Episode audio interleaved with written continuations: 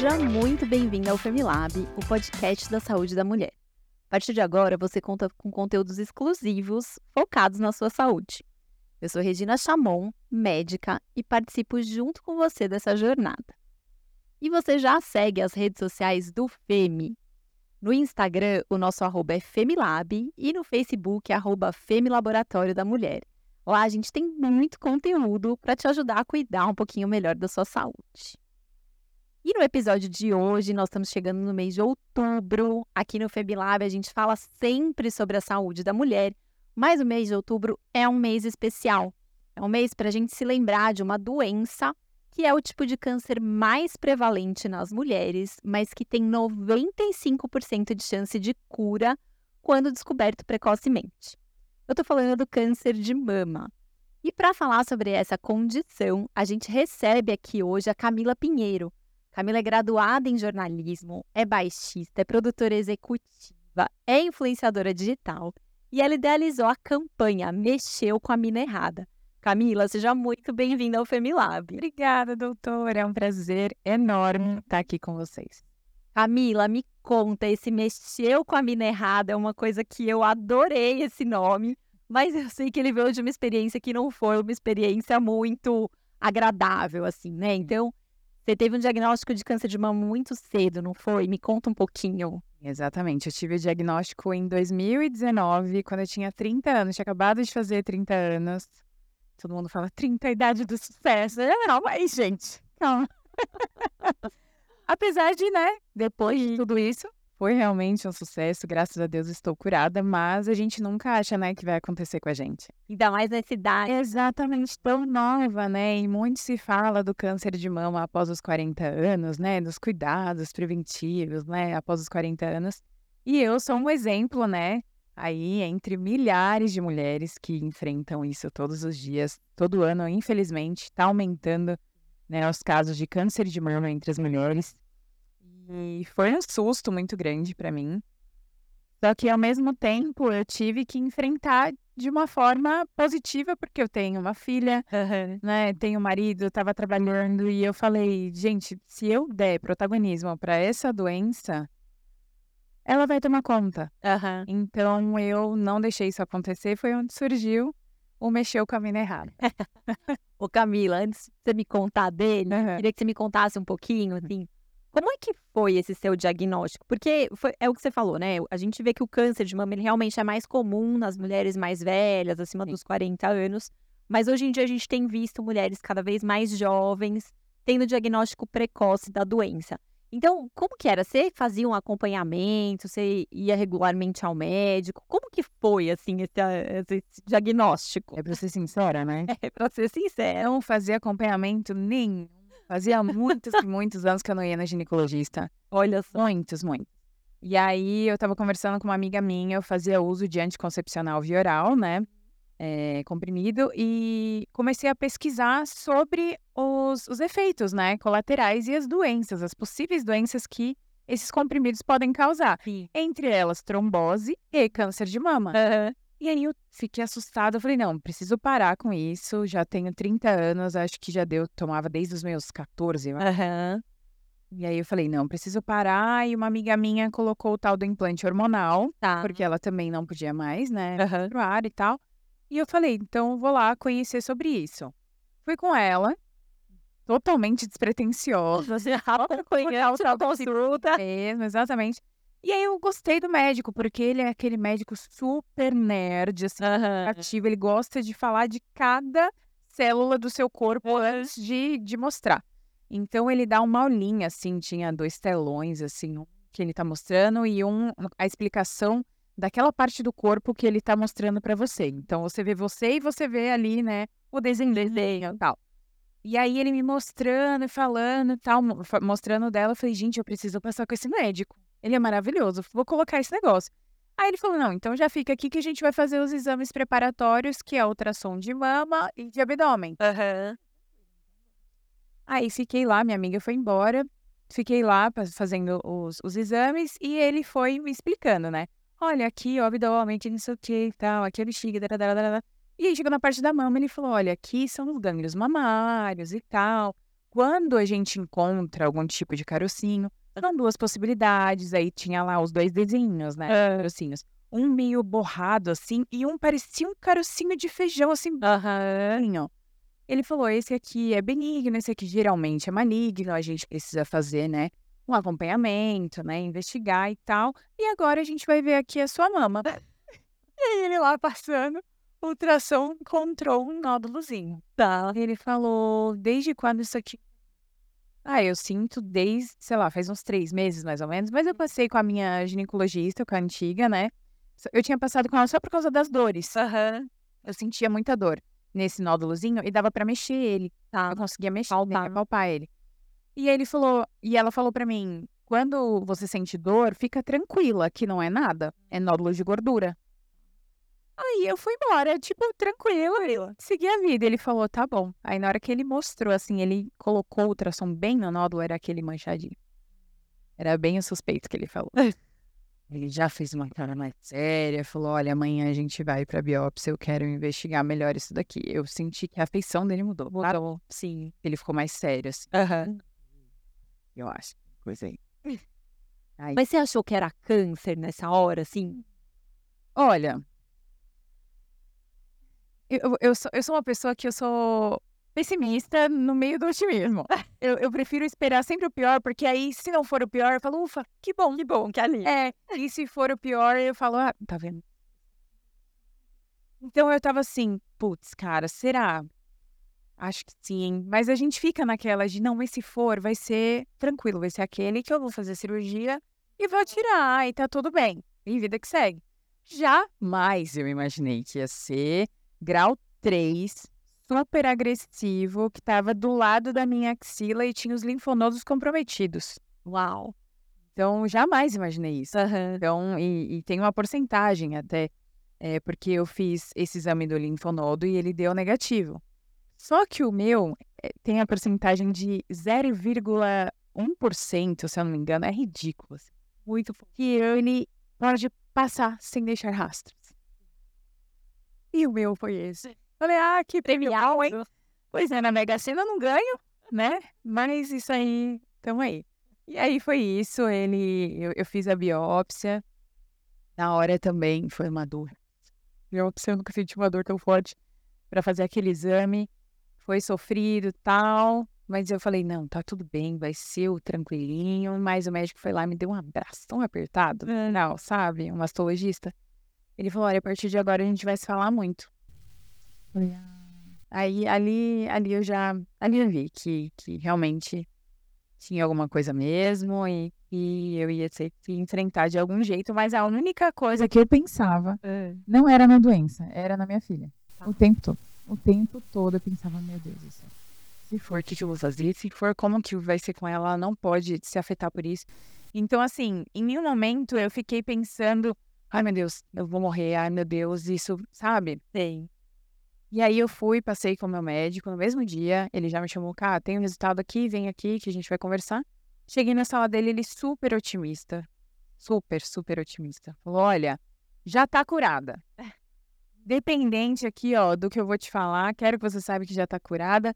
A gente vai fazer sua cirurgia e tá tudo bem. Eu, tá bom, doutor, muito obrigada, mas vamos falar, né? O que que é? Aí ele falou: olha, não, realmente, você está com câncer de mama, é o grau 3. Grau 3 é um dos mais agressivos que pega mais na sua idade. Então, né? Isso que é muito importante as mulheres saberem que quanto mais jovens, maior o risco, né? O desenvolvimento da doença é muito mais rápido, mais agressivo, né? Então, por isso que é tão importante a gente começar a se cuidar muito antes de qualquer diagnóstico, porque se tiver que aparecer, vai aparecer no início, Hum. né? É, e isso é importante, acho que por isso que o Outubro Rosa ganhou essa proporção tão grande, porque a mamografia, ao contrário do que muitas vezes a gente ouve falar, ah, é o exame de prevenção. Na verdade, não é. É o que previne, o que é possível prevenir, porque nem tudo a gente É. pode prevenir, mas é o nosso estilo de vida, a gente ter uma alimentação saudável, se manter fisicamente ativo, ter bons hábitos de saúde. É nisso que a gente pode interferir. Tem um componente aí genético, do acaso também, que a gente não tem controle. Mas a mamografia é um exame que a gente chama de diagnóstico precoce. Então, quando a mulher tem essa rotina dos exames, a gente consegue precocemente diagnosticar. E quando a gente pega a doença nesse comecinho, é isso que a Camila está falando, a chance de cura ela é muito maior. Então, realmente é muito importante a gente se manter nessa periodicidade recomendada dos exames. Até quem está ouvindo a gente aqui no FEME, a gente tem uma campanha que é a mamografia do bem. A gente sabe que a realidade do nosso país é muito diferente dependendo de onde a gente mora, da nossa condição socioeconômica. Nem todo mundo tem acesso com a rapidez necessária desses exames, né? Então, aqui no FEME a gente tem essa campanha, a mamografia do bem. Qualquer mulher que fizer exame, em qualquer, qualquer exame, qualquer unidade do FEME, pode pedir na recepção um voucher para doar uma mamografia para outra mulher que não tenha condição de fazer e que precise fazer o exame. Então, vocês que são é, nossos clientes aqui do FEME, que souberem de alguém que precisa, qualquer exame que você fizer, a gente entende que é o nosso jeito de contribuir para que todas as mulheres tenham acesso a esse exame, né? E isso é muito legal, porque muito se fala também do autoexame, né? Só que o autoexame nem sempre ele detecta, né? Você não vai conseguir apalpando detectar, às vezes, um tumor que está ali no músculo, é, ou ele está um pouco mais para dentro, ele tá, né? Então, é, é legal fazer, né? Sim óbvio, para você se conhecer, acho que no corpo inteiro, né? Acho que é legal a gente ter esse contato para a gente saber quando tem alguma coisa que está um pouquinho diferente, quando não. Mas isso não pode ser o seu diagnóstico, exato. né? Eu acho que por isso que é tão importante, né, esse, essa campanha da mamografia, inclusive, porque é uma forma de você ter certeza que você está bem, uhum. né? Ou que a pessoa que você ama está bem, ou que a pessoa que você vai presentear, né, com esse, ela esteja bem. E é o que você falou, porque é, é maravilhoso, mas tem essa fila de espera. E às vezes a pessoa está num estágio, né, do, hum. da doença que essa espera é muito perigosa, exato, né? Então, se você fizer o acompanhamento sempre, sem precisar de nenhum diagnóstico para você fazer esse acompanhamento, a chance de cura é de 90%. Ô Camila, é, você falou algumas vezes antes, eu quero depois saber sua história aí com, com mexeu com a mina errada e a quimioterapia e tudo isso. Mas é, duas, por duas vezes você falou, ah, o mastologista me deu um abraço, o médico me acolheu. Então eu queria saber, é, você trouxe essas experiências, eu queria saber se você acha que essa questão da humanização, que se você acha que isso é importante no diagnóstico, no tratamento, como foi isso para vocês? É essencial é essencial, porque no meio do caminho eu barrei com um médico meio louco. Depois de eu ter feito uma mastectomia bilateral, entrou um médico, parecia que ele tava passando assim de sala em sala e eu era mais uma, tipo, next, uhum. next, sabe? E ele já chegou falando: olha, então quero preparar você e a família aí, ó. Todo mundo vai ter que fazer terapia, porque não vai ser fácil daqui pra frente. Tá bom? Você fez a cirurgia aí, mas não acabou por aí, não. E saiu da então, assim, se eu não tivesse tido o otimismo do doutor Luiz Fernando Belintani dar o diagnóstico, o, a delicadeza do doutor Mário Henrique de ter me abraçado, sabe, de ter mostrado que ele estava ali, eu acho que eu ia sair da maca correndo, querendo socar ele, enforcar ele com o meu lençol. Porque foi, foi muito desumano o que ele fez, né? De entrar na sala, porque ele não só me colocou numa situação muito delicada, mas a minha família inteira. Tava meu marido, minha filha, minha mãe e meu pai na sala. Então todo mundo falou: Meu Deus, e agora? Não, né? não acabou aí, né? Porque a gente sabe o quanto é delicado. Você já tem que colocar o seu corpo ali, né? Você vai passar por mudanças. Eu perdi as mamas, eu era modelo. Então imagina o quanto isso impacta, né, já. Então já você está passando por uma situação muito vulnerável, Sim. né? Então, cuidado com o médico, a atenção ali, essa humanização do, do médico com o paciente é essencial, é essencial. Ô Camille, como é que foi? Daí, então, fez a cirurgia, você fez a mastectomia, aí você precisou fazer a quimioterapia. Eu queria saber como é que foi esse próximo passo aí. Pois é, então. Não chorei no diagnóstico do câncer, chorei quando o médico falou: vai ter que passar pela quimioterapia e muito provável você vai perder os cabelos. Porque, é, como foi um, um grau muito agressivo, né? A doença, eu teria que fazer muitas sessões. Então ele falou: olha, tem alguns casos, lembrando, né? Que cada caso é um caso. Tem caso que tem que fazer quimioterapia, tem caso que não, só radioterapia. Tem caso que só a cirurgia já resolve. E no meu caso, eu tive que fazer o combo completo, né? Por quê? Porque a gente, quando vai ganhar, a gente ganha essas coisas. e aí ele falou: você vai ter que fazer. Aqui. Agora a gente ri, né? Graças é. a Deus a gente tá aqui pra rir, mas não foi nada fácil, né? Não foi nada fácil. É, eu gosto de contar essa história sorrindo, porque eu quero que as pessoas saibam que existe vida pós-câncer, né?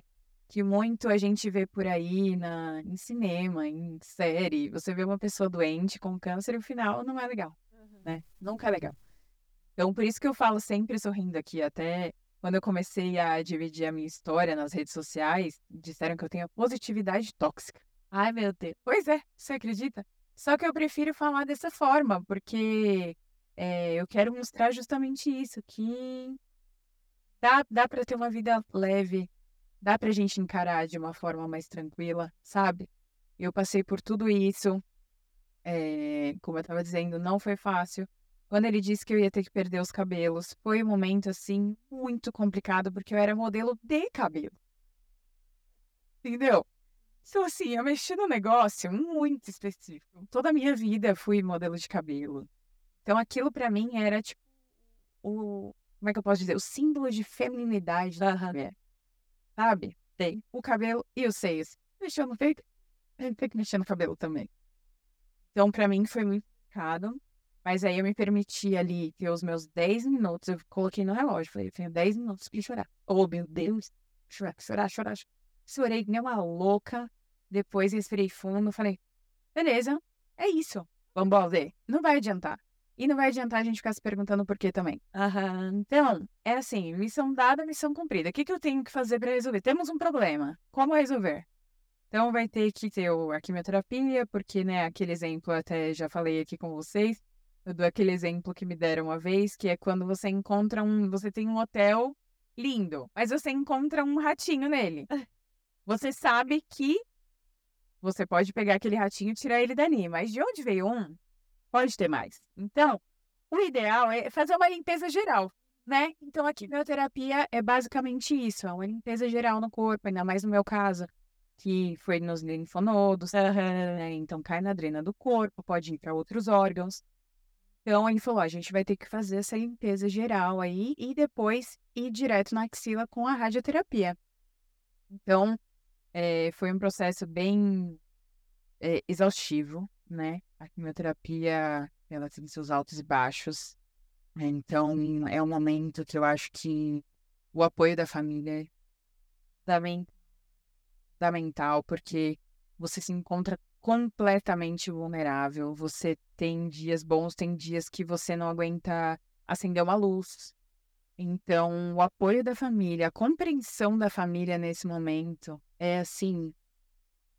É, é é mais do que essencial, é tudo, na verdade. Então, se você tem pessoas ali te apoiando nesse momento, entendendo que você está passando por um momento totalmente diferente, todo cuidado deles é bem-vindo, sabe? Fica tudo muito mais leve. É, isso que você está falando é tão importante, Camila, porque a gente sabe, não só aqui no Brasil, essa é uma estatística mundial, mas muitas mulheres, quando são diagnosticadas com câncer de mama, os parceiros abandonam ou não dão apoio.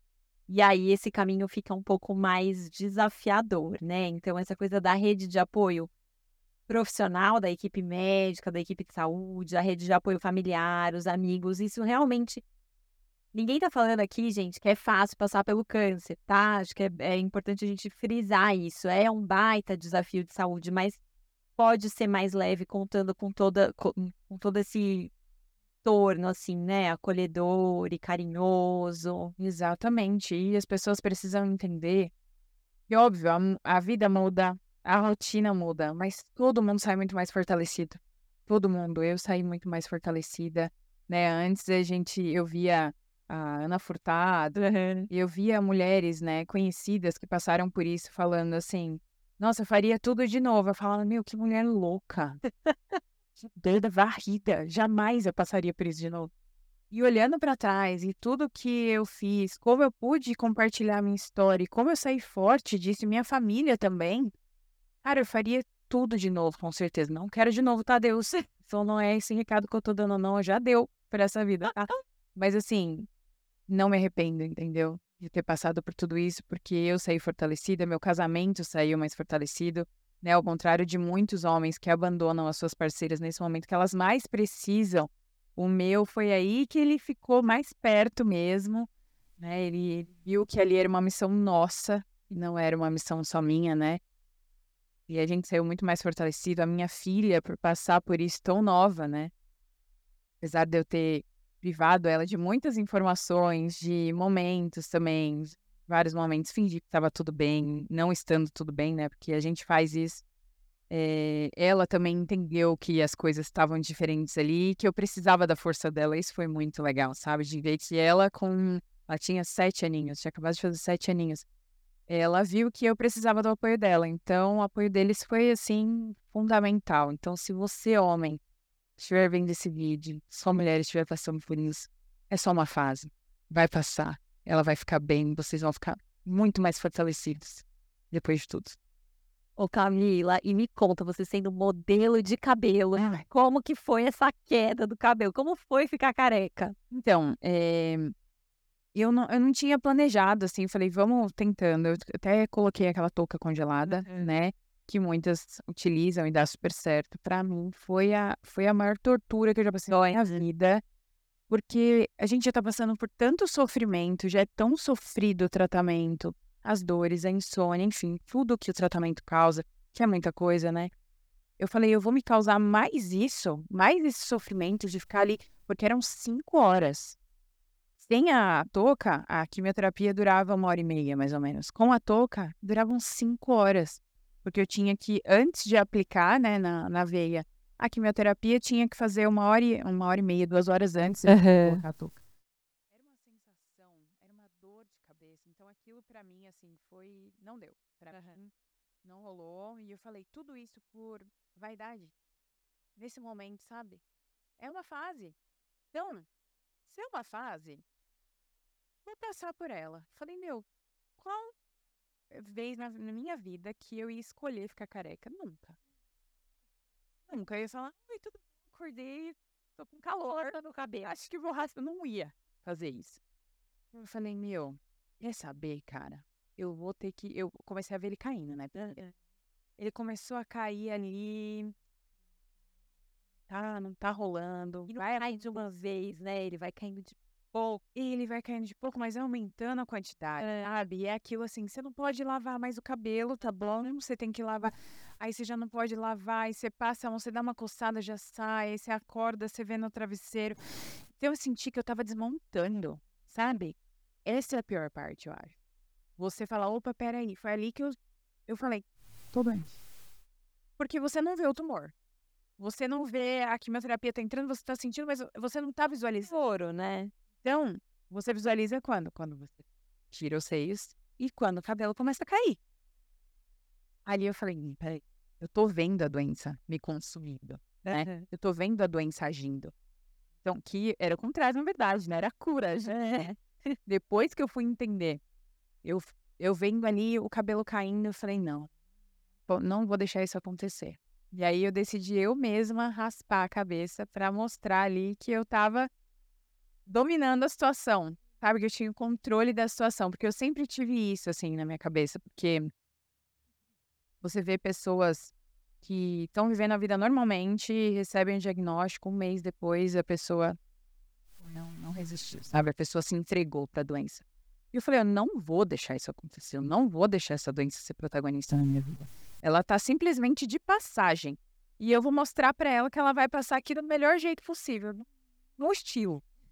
Eu falei, vou raspar a cabeça. Raspei a cabeça. Foi assim, uma sensação libertadora. Libertadora. Aliás, eu aconselho para todas as mulheres, uma vez na vida. Gente, é uma sensação, eu não sei explicar. Que você tem um controle mesmo, sabe? Que você não.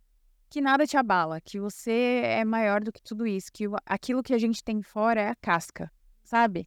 Que o que a gente tem dentro é o que realmente importa. E foi ali que eu senti, assim, quando eu raspei a cabeça, falei, pronto, acabou. E foi aí que surgiu, mexeu com a mina errada? Me conta disso, aí, desse movimento. É. E aí eu pensei isso, eu falei, cara, essa doença, ela, ela não sabe com quem que ela mexeu, não, ela mexeu com a mina errada. E aí eu comecei a postar né? Eu comecei a dividir a minha vida, a minha história com todo mundo. Porque eu não. Eu até acompanhava. Eu não sei se vocês lembram a história da Nara. Foi uma menina que ela teve leucemia, se eu não me engano. E eu acompanhava muito a história dela. E ela teve uma luta muito linda, super otimista também, mostrava beleza no meio, né, de tudo isso. E mas ela veio a falecer. E eu falei, eu vou fazer tudo isso também. Mas o final vai ser diferente. Não, não, não, não tem outra escolha. Vai ser diferente. E por isso que eu resolvi compartilhar, porque eu falei, além da Nara, eu preciso ser uma porta-voz também, sabe? Eu acho que quanto mais nós, mais nós formos porta-vozes das coisas que a gente tá. Não só a beleza, porque a gente entra no Instagram, é tudo muito lindo, a vida é tudo perfeita. Só que a gente precisa mostrar que as coisas difíceis também acontecem. Só que as coisas difíceis podem ser encaradas de uma, de uma outra forma. Eu tinha duas opções. Um, me trancar num quarto, chorar e me perguntar o porquê e não ter essa resposta.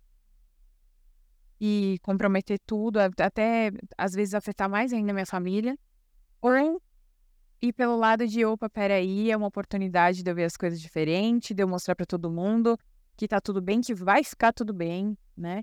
apesar de às vezes não estar, né? E tudo bem também a gente demonstrar essa fragilidade, porque eu acho que todo mundo tem essa fragilidade também em qualquer momento da vida, não só necessariamente estando doente, né? E foi aí que eu comecei a compartilhar essa hashtag mexeu com a mina errada, só que eu não fazia ideia que ia virar um movimento isso. Então é muito legal porque é, hoje você entra no Instagram, você coloca lá hashtag mexeu com a mina errada, tem mais de 20 mil publicações, às vezes, de pessoas que nem seguem. Uhum. Sabe de onde surgiu isso, sabe? e de mulheres se apoiando nessa transição de ficar careca, dessa transição do câncer de mama, né, de toda a mudança que ele proporciona no nosso corpo. Eu fiz um ensaio sensual, coisa que eu nunca tinha feito na minha vida, eu nunca falei que já eu tirei os meus seios. Tô careca. Vou fazer um ensaio sensual. Eu preciso, eu, eu quero me ver como eu realmente sou e saber que eu sou bonita independente de onde eu tô, de como eu estou, da situação que eu tô enfrentando. E ali eu vi, eu falei, caramba, meu, todas as mulheres tinham que passar por isso, sabe? De, de, de fazer um ensaio, de se ver como realmente é, sabe? Independente da situação. E ali eu, eu coloquei essa, essa hashtag aí, ela tomou vida sozinha. Hoje as mulheres estão aí, é, passando por tudo isso, compartilhando e uma motivando a outra. Aí você vê que você entra em uma e a outra curtiu, a que essa uma postou e, e, e virou uma rede, uma rede de apoio que hoje tem vida sozinha aí. E é muito bacana, Muito bom. E que eu acho que traz esse olhar diferente para as mulheres, né? Que são diagnosticadas e que é possível ter vários caminhos. Uhum. Algumas pessoas vão mais fácil, outras vão mais difícil, mas existem muitos caminhos a serem percorridos. E porque elas não tenham vergonha de viver a vida, porque a vida continua, independente da, da doença. Você vai passar pelo tratamento. Mas a sua vida pode continuar, você não precisa ficar escondida dentro de casa, você não precisa ficar escondida atrás de peruca, óbvio. Se você quiser usar, é lindo. Eu já fiz parte de várias campanhas, tenho cabelegria, fiz campanhas também de lenços, né? Tem vários, várias campanhas lindas. E cada um pode escolher a melhor forma de passar por isso, mas o que não pode é você ter vergonha de estar passando por isso. Muito pelo contrário, eu vi a minha careca como meu troféu mesmo, sabe? Quando é, eu pensei em ficar careca, eu falei, beleza, eu vou ficar careca, mas eu não vou sair de casa. Careca, vai ficar legal, mas eu não vou sair de casa. Que no mesmo dia, passei um batomzão vermelho na cara. Coloquei uma argolona, fui na padaria, comecei a passear pelo bairro para todo mundo ver que sim, eu estava enfrentando aquilo, mas que eu era uma vencedora e todas nós somos. Camila, aqui no programa a gente recebe algumas perguntas das nossas ouvintes. E aí chegou aqui pra gente uma pergunta da Rafaela.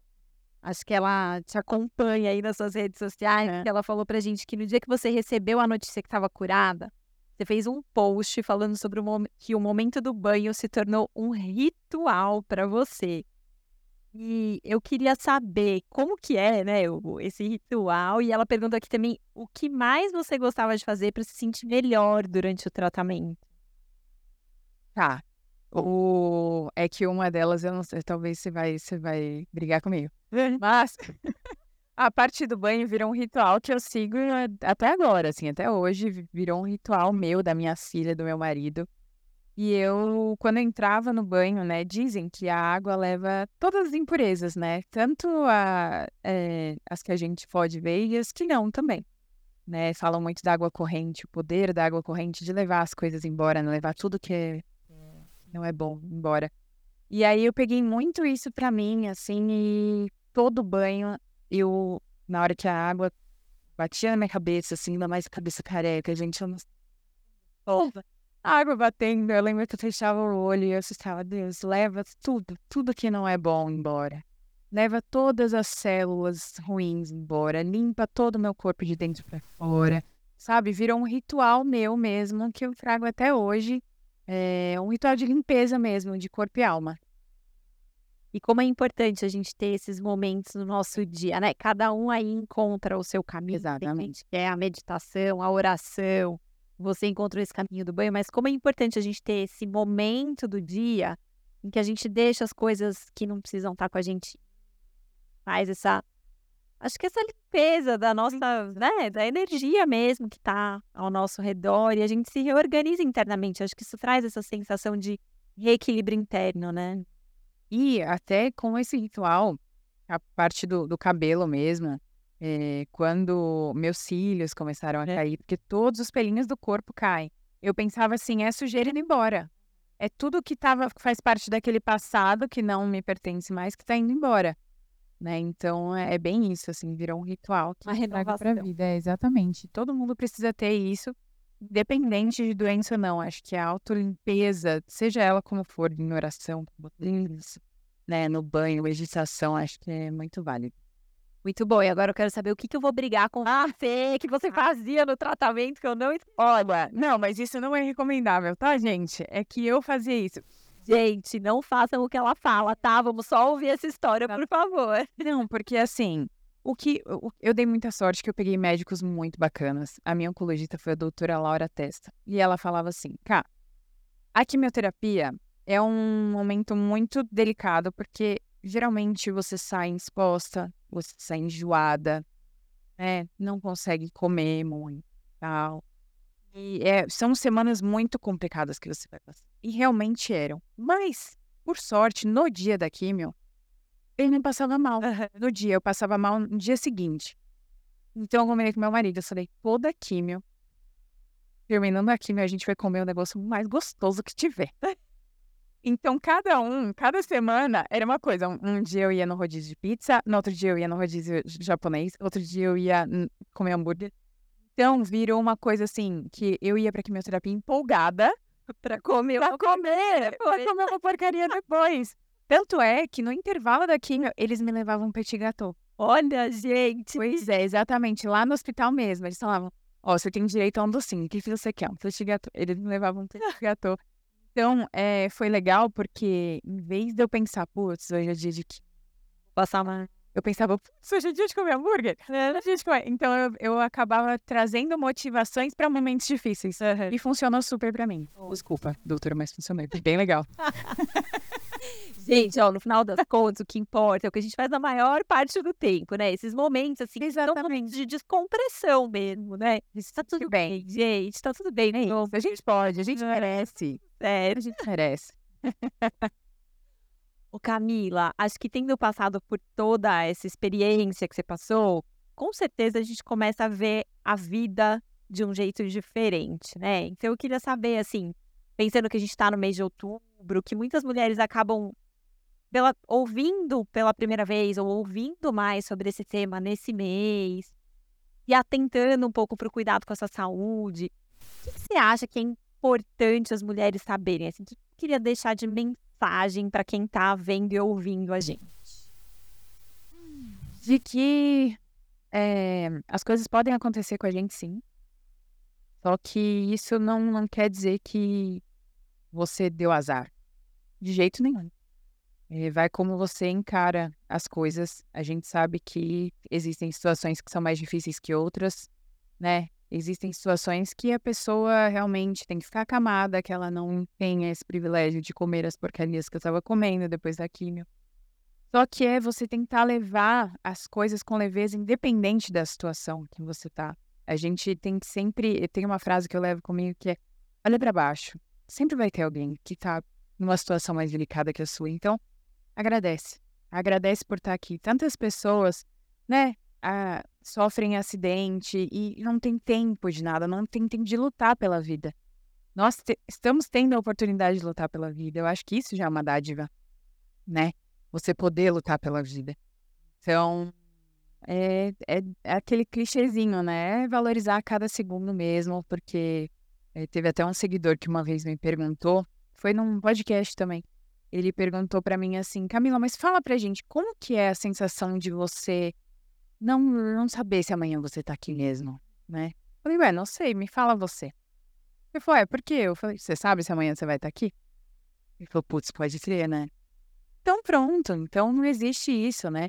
Eu não sei se eu vou estar tá aqui, você não sabe se você vai estar tá aqui. Então o que a gente tem é isso aqui agora, né? Essa, esse bate-papo que a gente está tendo, essa conversa. Então é, é valorizar cada minuto mesmo. Eu passei a ver a vida com outra cor de verdade, assim. As coisas ficaram mais coloridas para mim.